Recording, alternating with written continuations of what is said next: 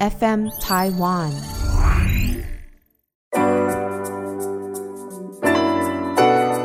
FM 台湾传声筒，藏在心底的话，讲不出口的情，传声筒说给你听。这里是两位母亲的对话，新手妈妈 Angela 与她的妈妈董妈，成为一位母亲有什么样的过程？过去到现在的育婴又有什么样的不同呢？她是有个性的孩子，也是家庭活力的来源。从前的女儿到现在的母亲，Angela 懂吗。这是属于他们的传声筒。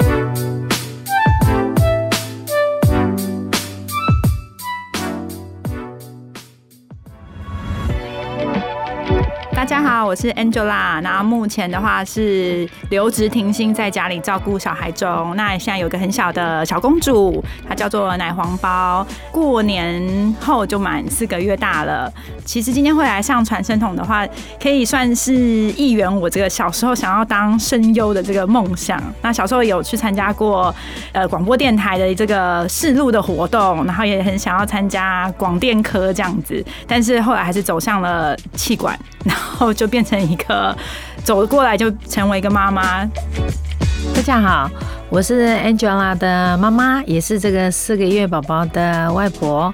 前几天 Angela 有传了一个简讯跟我讲说，妈妈，我们同事的朋友有录音谈话性的节目是亲子关系。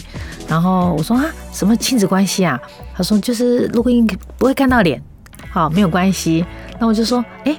我们两个吗？他说是啊是啊。我说我们两个的亲子关系应该是很好吧？那就是要谈这个问题。那时候顿时是觉得说啊，想想小时候到现在，居然能够谈到亲子关系这个座谈，那表示我做人很成功。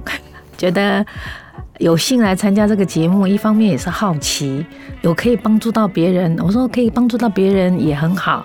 那么就 OK 没有问题，其实只是花一点点的简讯时间，我就决定 OK 了，不会像以前那样想很久。那我觉得哎好，那就跟 Angela 决定就今天过来。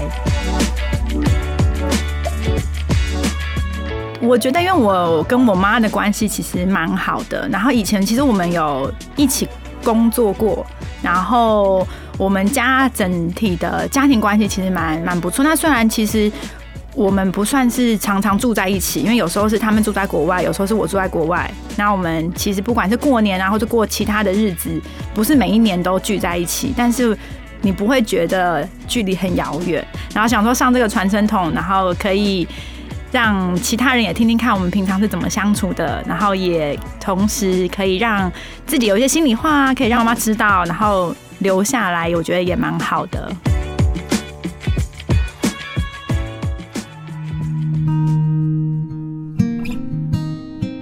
第一题要来喽，那你当时是怎么样开始当妈妈的？开始当妈妈是因为有了孩子，知道了这个讯息，然后当然跟爸爸商量啊，想说，哎，这个幸运的种子到我身上，我开始要当妈妈。那时候我觉得还没准备好，但是有点兴奋。那时候因为我我在饭店的出纳工作，其实都是一直站着的。那那时候会出血，会担心。后来去检查，决定还是要有这个小孩，所以我们就辞掉这个工作，然后就在家里保胎，然后就等在这个九个月的时间。那爸爸也很兴奋，因为我们都没有经验，然后每天就在家里就是等着吃。然后就是睡，就是吃，就是要把小孩养大，那种健康。那时候其实才二十六岁，其实还年轻，会觉得很幸运要当妈妈了。虽然没有准备，可是就觉得期待，然后来迎接这个小孩，是这样子开始的。嗯，也问你一个问题，说什么时候开始想当妈妈的？其实我没有预期这么快就要当妈妈了。虽然我年纪已经到了，就是官方说法就是今年是虎年，就是二十四岁这样。然后我们本来其实预计要好好的稍微休息一下，然后毕竟也刚买房啊、买车，然后想说再玩个两三年，然后再来生小孩。那即便就是长辈们都有。一直狂催促这样，但是我们想说好，那应该也还好。然后就在去前年结婚，二零二零年。结婚，然后哎，怎么结完婚就怀孕了？在那个时候都还没有觉得自己是一个妈妈，只是觉得自己是一个比较胖的人，因为毕竟怀孕会变胖，就一直觉得我就是一个胖子，也没有觉得怀孕这样。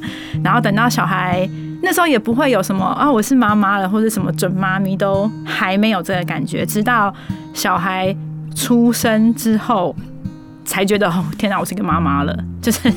可能没有那么不是到期待的那种感觉，是觉得好像是一个新的工作、新的责任要开始。因为我们其实是有计划的，因为我本来一直都在工作，那但是工作就是都蛮忙的。然后后来决定要结婚生小孩，才想说在职业上做一些转换，可以让自己照顾小孩。因为我觉得会这样子的想法，是因为我妈妈其实都是一直照顾我们，她都是。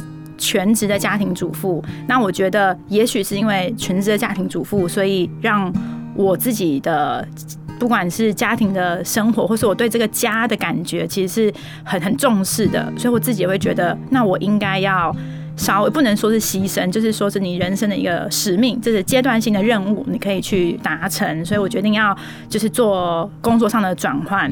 然后去照顾我的小孩，那我觉得，毕竟小朋友长大也只有那么一次，除非你要生第二个啦。那所以，所以我就想说，那这是值得的，所以才开始练习怎么当妈妈。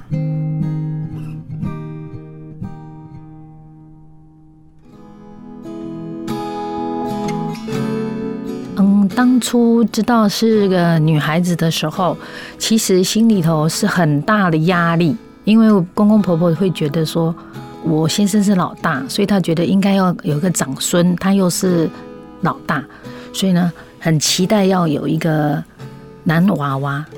那当我怀孕生了个女儿，哦，哎，那 Angel 是第二个女儿，所以压力更大。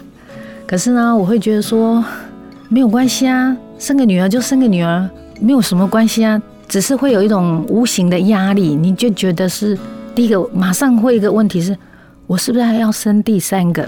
那种压力马上出现，哈。可是对我而言，我会觉得说有一个女儿很好，因为老大也是个女儿。我觉得妈妈有女儿才是比较幸福的。我不要管老人家是什么样子的，呃，传统的一些想法。那压力有，可是我会觉得就忽略他，那是会战战兢兢，会等待说是不是还要生老三。会有这种比较呃担忧，就这样子而已。但是期待到女儿出现出生下来，我是开心的，这样子。好，那 Angela 问你一下，当你知道奶黄包是个女儿，你跟呃伯杰到底会有什么样心里的感觉跟想法？其实，如果人生中只能生一个小孩的话，一定要是女儿。那为什么会一定要是女儿呢？是因为我跟我妈关系其实很好，然后我跟我姐的关系也很好，然后我就觉得家里有女儿才会让这个家变得比较凝聚。就是不是说儿子不好，而是说毕竟女儿会带老公回家，就多一个儿子啦，就觉得很赚这样。然后可是没错，对，所以我就觉得说，如果只能生一个小孩的话，一定要是女儿。然后而且我觉得女儿。跟妈妈来讲，她会讲比较多心理事。那当然不是说儿子不会，只是说女儿你毕竟有一样的，呃，应该说你会有一样的经验，然后你的生活啊，你会你的想法会有比较类雷同。那妈妈也比较能够理解女儿，女儿也比较能够理解妈妈。那当初。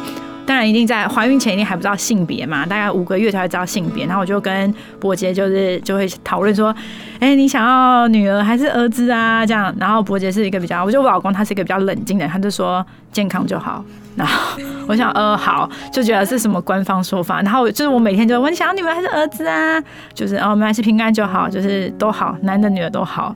然后那但是其实我爸都会，就长辈都还是会觉得，现在华人式的家庭还是会有一些生儿子的压力在。然后还是说，你要不要还是生一个儿子，这样你以后比较不会有压力啊？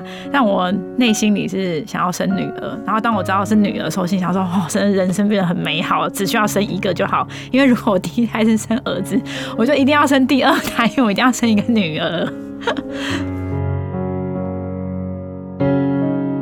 那你记得我小时候是什么样子的小孩吗？当然记得。你一出生的时候一看就是怎么第二个爸爸，哎，整个脸跟爸爸怎么这么像，就觉得很欢喜。一个模子出来的，然后呢，胖嘟嘟的很可爱。那整个的学习过程里，他是非常非常独立的小孩，跟姐姐是不一样的，什么都自己来，什么都要自己来。那根本就不用操很多的心，就是不管他长大的过程里是要自己拿筷子，还要自己学走路，他都是自己来。比如说坐在餐桌上要吃饭，他一定用手或是那个汤匙就自己抓。虽然最后会把整个地板都是都是这样，到处都是饭渣，可是呢，他学习的速度非常的快。那爸爸也跟我讲了一句话：有个老二之后才发现。这个家真的很温暖，我真的很感动哎，因为自从他来的时候，把爸爸的那种温暖带到家里来，他来家里的时间也更多了。所以呢，那 Angela 又是很会撒娇的个女孩子，爸爸都会帮她洗澡，然后就是会陪她玩。虽然跟姐姐不一样，姐姐是比较属于公主型的，但也比较有脾气。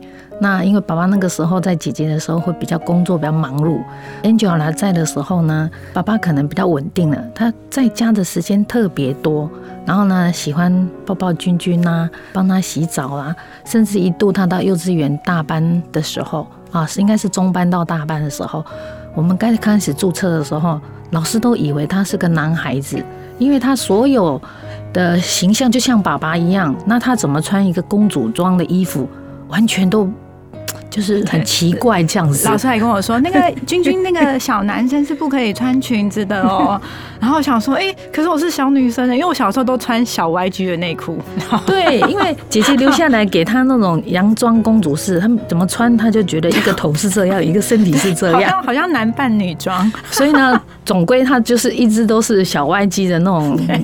我都是留西瓜皮加小 YG。对，她从没有留过长头发啊，而且老师来家庭访问的时候就说，哎，这怎么常常爸爸帮君君洗澡，然后讲的那个。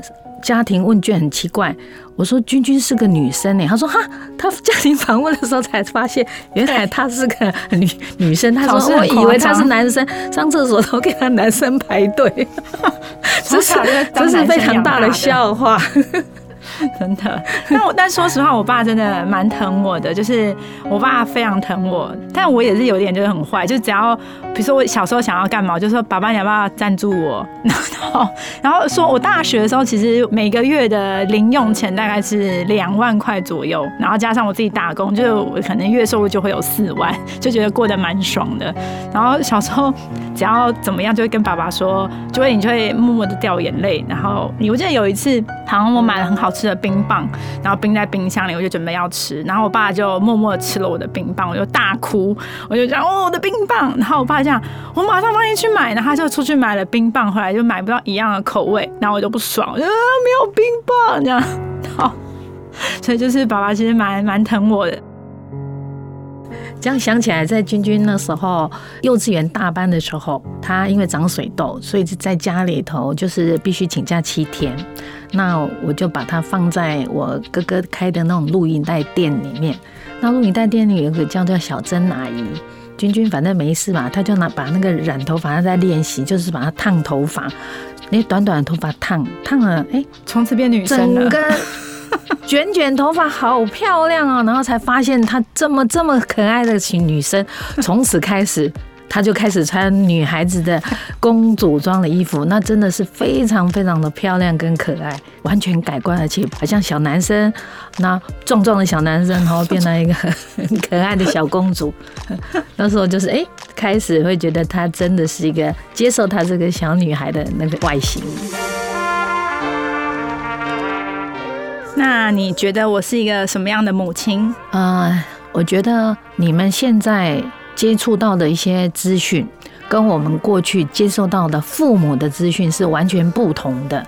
我常常会讲说，嗯，奶奶说的什么要怎么怎么带，那你们又是教科书的，或是一些现在现在资讯，就是 YouTube 啦，或是很多很多讲座啦，就看书来学习，还有什么教学。这是比较实物上的，而且真的是比较起来，还还真的是这样。刚开始我会觉得不习惯，我们会把过去的传统带下来的一些习惯告诉你。小孩子这个时候要穿多一点的衣服啊，怎么还是穿短袖啊？你心里头会觉得凉凉的，怎么还是这样带？可是呢，当他开始觉得小孩子他们有空调，还有暖气，就让他有活动，呃，什么什么医生有教要怎么样怎么样，开始慢慢我发现哦，我们必须要把我们过去的这个教孩子的一些习惯或是一些知识要改变。所以慢慢也就接受他。刚开始是一个磨合期，所以呢，要开始说，哎，那用问的这个孩子要怎么样？可是以前我们不是哦，公公婆婆叫你怎么样，你就怎么做。对，所以呢，那时候是一个完全不同的带孩子的方式。可是呢，说真的，我也没有说我带的特别好，然后也不能说，呃，父母亲对不对？只是看现在他们在带孩子也是这样子过了。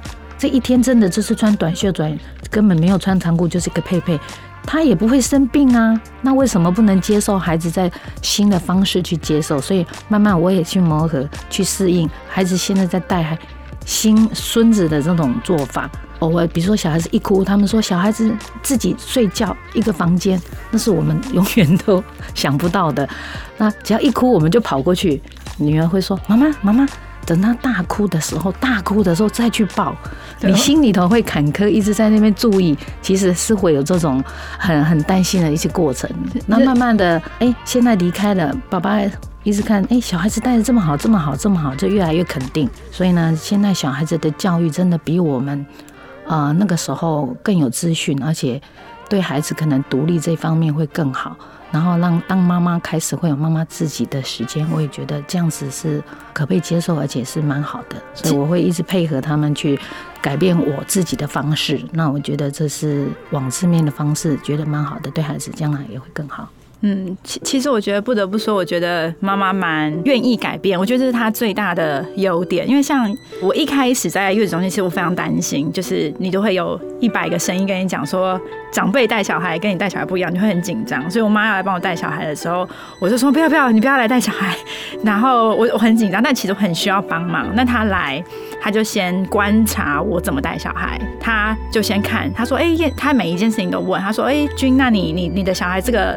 这个尿布怎么换？好，那他什么时候喝奶？你怎么用？就是他很乐于去了解我怎么带小孩，然后了解完之后互相学习。那当然会有一些长辈的以前的固有，比如说你睡觉会扁头，你要翻头啊，或者是说要多穿点衣服等等这些。那以前因为我们在月子中心，他都有教学，然后我妈跟我讲的时候，其实我就会跟他讲，他其实医生怎么说，然后我就拿一些资料给他看，然后他他不会就是跟我对抗，他就会。说哦，原来医生这样讲哦，那他以前其实都因为那也不是他他愿意，他也是以他的妈妈、他的婆婆这样子限制他的，所以当我把这些医生的说法给他看的时候，他就觉得哦，原来是这样子，他马上就可以改变。所以我觉得他最大的优点就是他与时俱进啦，就是他连煮菜。就是他不会是哦，这个妈妈永远的煮这三十道菜，这四十年都煮这三十道菜。他其实会一直愿意去尝试新的食谱、新的做法。那我觉得这是他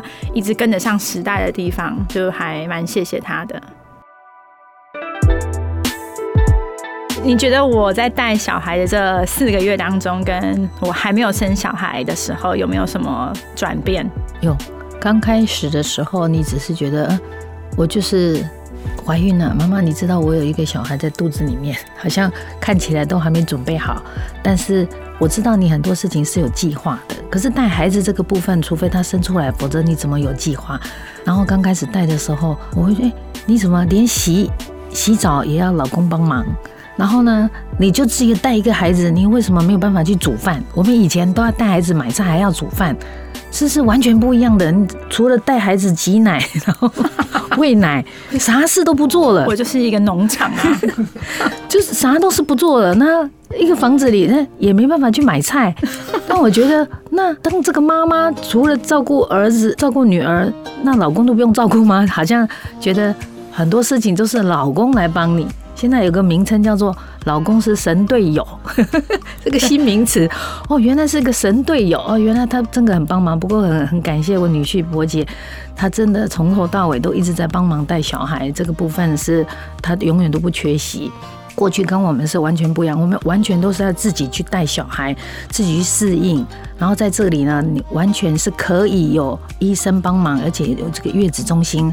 刚开始觉得你被开在这几去去月子中心哦，妈妈来帮你煮不就省很多？我们会往这方面去想。可是呢，月子中心有月子中心的好，你也可以知道说，哎。他刚开始在月子中心的时候，花好多时间去挤奶，去放在奶瓶里，然后喂奶，还要冰冰冰箱，还要放个挤奶袋子。可是我们以前就是带着就走了，根本就不用奶瓶这件事情，花好多时间，还要个花时间挤奶。我觉得光这个事情就让我觉得跟我们完全不一样。你要花好多时间，可是我们就是孩子抱来就吃了，根本不用去消毒。可是现在呢，还要在消毒这件事情。刚开始他会手忙脚乱，没有什么时间做这个。妈妈，我们现在都是外食，然后外送，然后我过去说哦，我就看他们忙了一阵子，然后忙一个小孩，就觉得时间没有办法控制。可是呢，慢慢我每一个礼拜都会去过去看他，看他，他事实上一直在进步中。然后当他在叫你在做什么事情，是非常肯定的。现在就说妈妈这个小黄包奶黄包，他现在怎样怎样，就是表示他要怎样，他已经非常。能够当妈妈的，知道小孩子的过程，那今天哭是什么声音，然后现在的需求是什么，然后呢，可以把一个小孩的时间管理做得很好，跟他的工作是一样的。我觉得这是我很大的感动，就是我们一个人都是自己带孩子，时间就永远就是很乱的，然后是配合孩子。相对的，我觉得他带孩子是把孩子去适应他的时间，然后开始做管理。现在小孩可以到天亮，不不用半夜起来。这些真的是父母是很大的、很大的一些安慰，还有可以很多的休息，这是跟我们之前不同，而且他真的进步，从以前很慌乱的，到现在可以自己来，而且是四个月就是完全上手，这是这我看到是他进步最快最快的地方，就把带小孩当做工作来做。哦，这你应该很多可以回答。我有什么让你担心或受不了的事吗？啊，很多吗？你肯定要开另外一集讲这个。从小所谓的担心是，你比较独立，很多想法你会自己去做，比较不会去问我。你你应该是说先斩后奏那种型，尤其在高中的时候，他为了去某个地方，对我我为了要出国，啊，我就直接办休学去学，结果这休学是他自己修完了。对，我才跟我爸爸好了，才来跟我们说，爸爸，我要想休学。那爸爸一定是，怎么可能让你在高中的时候呢？哎，高二，然后一把读完嘛，哈。他说他要去国外念书。后来呢，爸爸说不同意，就是不同意。那爸爸妈妈当然也跟着爸爸走，不同意。结果他居然说我已经办了，我们两个都绿掉了。就这件事情，他就开始去走他自己想要走的路。这个过程中，当他离开了高中的时候，呃，几年，大概五六年六年的时间，然后我再回台湾。他回台湾的时候，他有一天跟爸爸讲说：“妈妈，我已经决定要读这个同等学历，他重新要考大学。”然后我说：“真的吗？大学的学费早就帮你准备好了。”哦，那你终于现在六年之后才想通。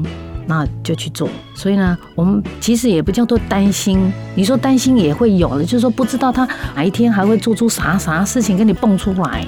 但是他这种决定呢，我我们只是不能接受他先斩后奏。可是他这个决定不不表示他是错的。那父母总是不知道未来是对还是错嘛，就会担心你怎么没有跟着我们的路去走啊？但在这个紧要关头，爸爸都是出现在孩子在瓶颈或是在交叉路的时候，他都会来引导抓他一把去做对的选择。这个时候是爸爸的角色是做的非常称头的。嗯，所以呢，读书的过程，后来决定上大学，那那那当然就顺利了。那交朋友的过程中呢，可能这个交往。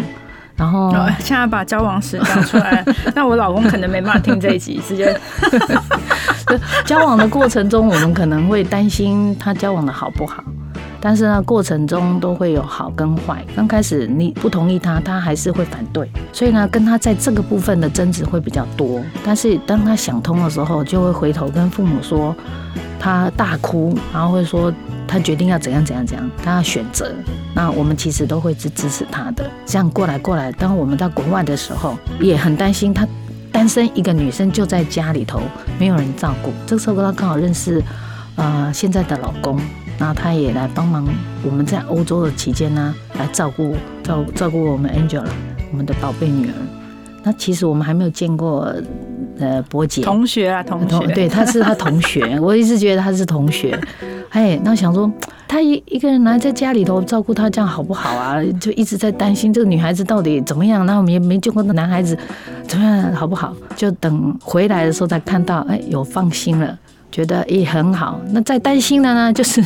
阿姨喊你顾啊，那阿妹妹结婚，年纪一大把了，不赶快生小孩，然后变成高龄产妇，哈，到底要不要赶快结婚？那一直爸爸就在国外，就一直催他。那你们在国外啦，也是赶快等回来再来结婚呐，啊，一直担心到他要结婚了，那我们就回来了。那因为我生小孩，怀孕了，就想啊，这个孩子的过程中到底好不好？会不会吐？会不会像我们一样不舒服啦？他也很顺利的，然后到现在，那担心呢是永远不会少的，是因为我们爱他，但是就是应该不是说用担心来解释他，就应该是说我们是关心他，可能超过了。那小孩子不管出生到最后一刻，你在父母心里，不管你今天六十岁、七十岁，他永远都是那个小 baby，我们都会把他放在心上那一团肉。你怎么样啊？跌倒啊，或是啊，你今天有需要，我还不是赶过去帮忙带小孩。我看他，呃，没有吃饭，我想啊，煮个饭给你吃，这到底是一个爱还是担心呢？我会觉得好像父母亲都是这样，那心头一块肉永远摆在那里，它也不会烂，哎，就会在这里给你一直生生萌芽，那你让你觉得妈妈有价值，是有被需要的，这样子。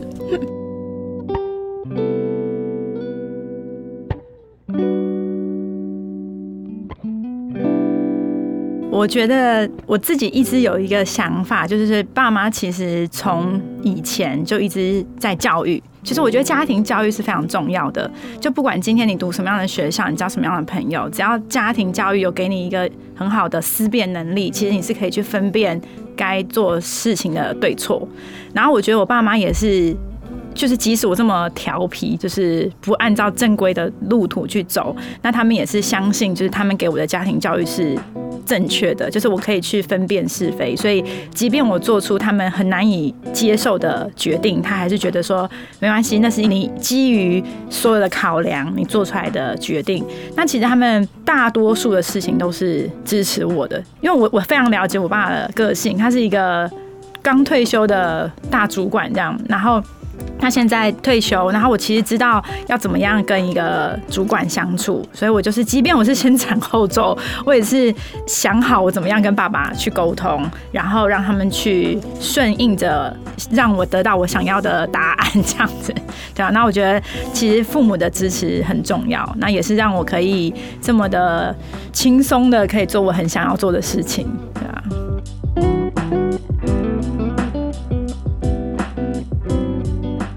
你什么时候有感受到我对你的爱呢？对我的爱，从小每天都会抱抱亲亲，这是一定有的。其实 Angela 是一个很温暖的一个女孩子，你随时都看得到，爸爸妈妈被需要，然后会爱你，撒娇的个女孩子。所以呢，她那份爱是永远是存在的。就是永远不会失去失去这份爱，他永远都会在。妈妈，我回来了。妈妈，我要干什么？哦，妈妈，你要做什么？除非他他会特意隐瞒这件事情，我不知道了。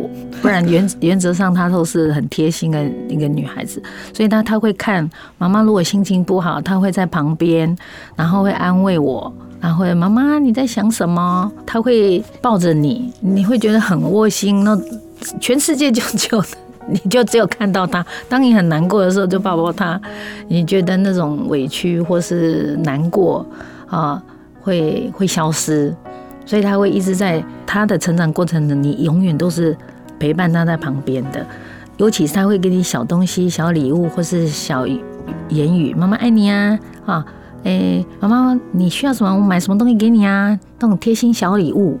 她会看到你的细节，所以呢，她是一个非常细心又温暖的女孩子。说为什么一定要个男孩子呢？就是有个女孩子，她才会，你就拥有这份，你就跟着这个这个礼物，一直走下去，你就觉得有个女儿真好。他会知道妈妈我陪你去做什么，妈妈我帮你去买什么，哦，妈妈你要做什么？可是这些物质的需求其实我都没有。那像这样呃，我在母亲节的时候，他说妈妈你有什么需要，我帮你买一个什么？我说我只是需要一双鞋子。然后那你要什么样子的鞋子？就问问，然后带我去收购买了一双，我我觉得可能生平来穿的第一双，虽然它是个雨鞋，可是很好穿，相当温暖。我每次穿了，我就说，哎，David，就爸爸的名字，他说，我说你看你你们小孩帮我买了一双鞋子，好好穿哦。我每天最近都因为下雨嘛，就每天都在穿，就觉得把那种爱带在身边，就觉得很开心这样子。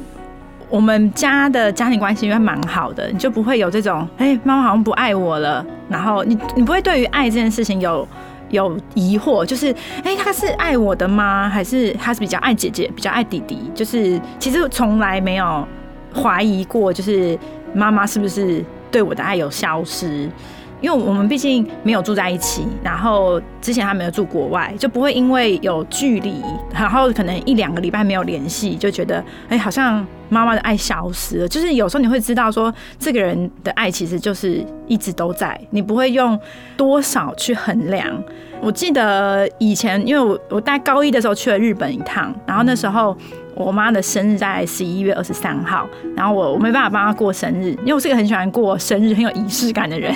我就买我在日本买了蛋糕，然后我就照相，然后我就传，因为那时候还还没有 Line，没有这么先进，我就照了相给她，我就跟她讲说：“哎，生日快乐！”就是我是还写信，就把这个拍贴寄到台湾，跟他说：“哦，这是我帮你准备的生日蛋糕，但你吃不到，我就帮你吃掉了。”就是这小细节吧，然后以前我都很晚回家，然后他一定会等我到家，但他不是等我到家跟我说你怎么那么晚回来，他他是跟我就是我们会聊天，聊到很晚很晚，然后以前有那个什么花系列，我们就会我就会默默躲在沙发后面跟着他一起看这个花系列，我记得好像是每个礼拜天晚上十点 就跟他一起看这个花系列，然后就是会有默默的你会有一些母女的。时间，然后他他有时候也是偷买什么东西，也是还是会跟我说，哎，那个你不要跟爸爸说，我我买了这个，然后我就默默的跟我爸说，哦，那那是我买的啦，那是那是我买的，这样，就是我们会有那个狼狈为奸的感觉，这个时候可能觉得妈妈的爱很多。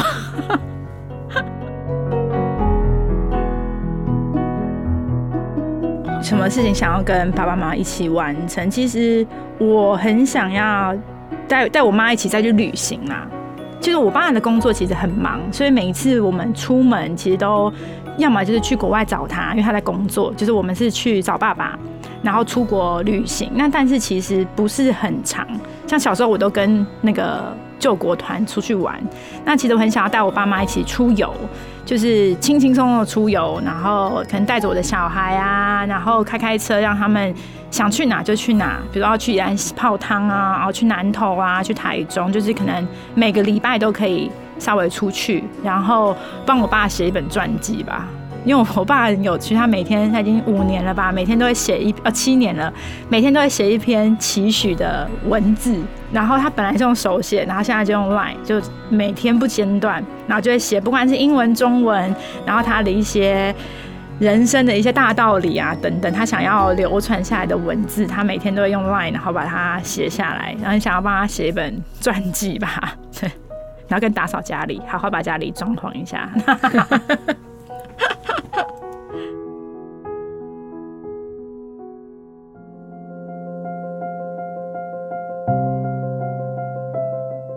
我拿到这个问题是从未跟 Angela 说过的心里话。嗯，我想说的是，你一直是我们家的开心果，因为你来到了的第一天，让爸爸改变对这个家的一个 态度，应该是说，嗯，不要不要哭，不要哭。爸爸在工作的时候其实是很忙的，然后呢，姐姐的脾气也没有特别好。然后呢，她因为工作的关系呢，家里其实我会觉得说只有一个姐姐，蛮孤单的。那那时候因为要带小孩，然后我们家住四楼，每次买菜带个小孩，尤其是嗯刮风下雨的时候背了个孩子，那个情境你会觉得心里体力很累。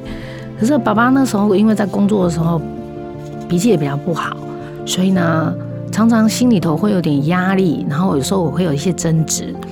那自从要知道你怀孕了，那时候其实刚开始是有压力的，会担心说不晓得是生的男生还是女生，然后知道是个女生，哇，我整个其实是很很焦虑的，其实是很难过的。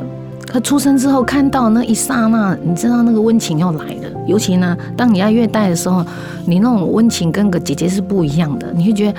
好像有一个了解你的孩一个孩子出生，然后呢，爸爸开始对这个孩子觉得，哎，君君来了，我才发现一个家一个孩子这么可爱。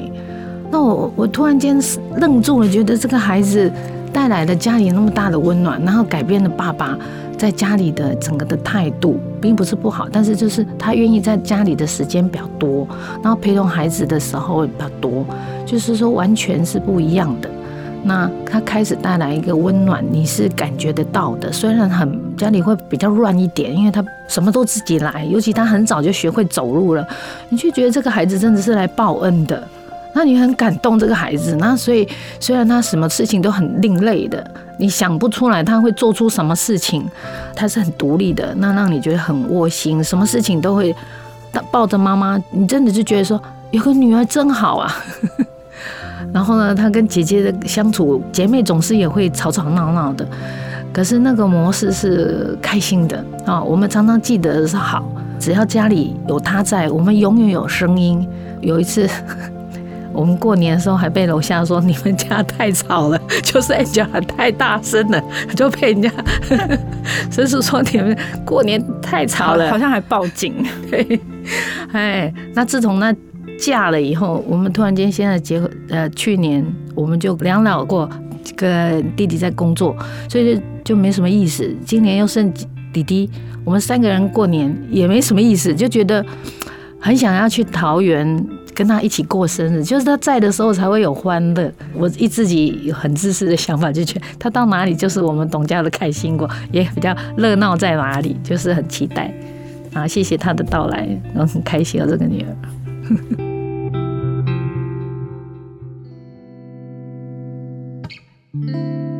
嗯，我我也还蛮谢谢，就是我我我妈妈就是一一路以来啊，就是很很支持我，就是不管我做什么事情啊，都很支持我。然后从他每一个决定都是为了小孩好，就是他可以牺牲自己，就是如果有一天。这世界上只能活一个人的话，那个人一定是我。就是如果是我跟我妈两个人的话，就是他可以牺牲一切，然后去成全一个小孩。我我还不确定我是不是可以做到这样。然后，但我觉得他很厉害，就是一定是小朋友优先，就是什么事情就是呃孩子最重要这样。就是我觉得他就是以这样的方式对待我们，我觉得很感动啊，就是很也很感激，就是谢谢谢谢你，谢谢你，我的女儿。妈妈，我爱你，谢谢你，宝贝女儿，我爱你，从心里头非常爱你，很开心你来到。那要不要汇一百万到我账户？用钱用钱衡量好像有点现实，我老公都这样。我们已经汇了你很多了，也是超过一百万。